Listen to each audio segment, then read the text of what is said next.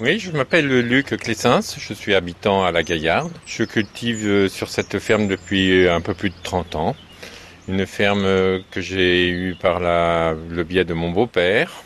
J'exploite avec ma femme et on exploite 62 hectares de lin. Le lin, c'est compliqué à cultiver?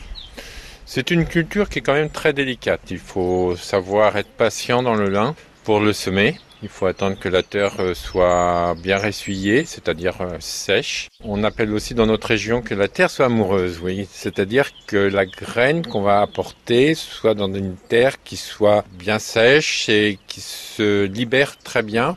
Pour, euh, c'est une graine toute petite, donc il faut qu'elle soit bien en contact avec la terre. Et ensuite, bah, s'il y a un peu d'eau pour l'arrosage et puis que le lin démarre bien, c'est l'idéal. On plante à quel moment, à quelle période le lin? Parce qu'on sait qu'on le récolte, enfin disons il y a les petites fleurs bleues au mois de juin.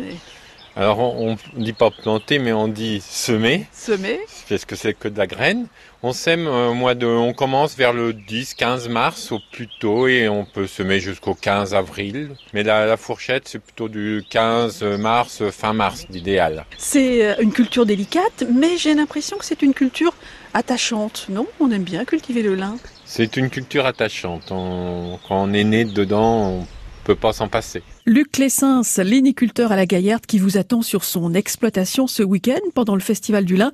Vous verrez, il y a une petite chapelle communale avec deux expositions. Se balader sur la véloroute du Lin, eh ben ça creuse. Alors on quitte la véloroute du Lin un instant, direction Fontaine-le-Dain, à deux pas de Saint-Pierre-le-Viger. Bonjour, bienvenue aux délices de Fontaine, à Fontaine-le-Dain. La boulangerie qui participe aussi activement au festival ce week-end. Oui, tout à fait. Donc, on va faire euh, des pains au lin, des baguettes au lin, des sablés au lin. On va faire des brioches au lin aussi et tout fait maison. Profitez du festival du lin et de la fibre artistique tout ce week-end dans la vallée du Dain pour découvrir et vous balader sur la véloroute du lin. C'est ça aussi, la véloroute du lin, ça allie balade et découverte du patrimoine.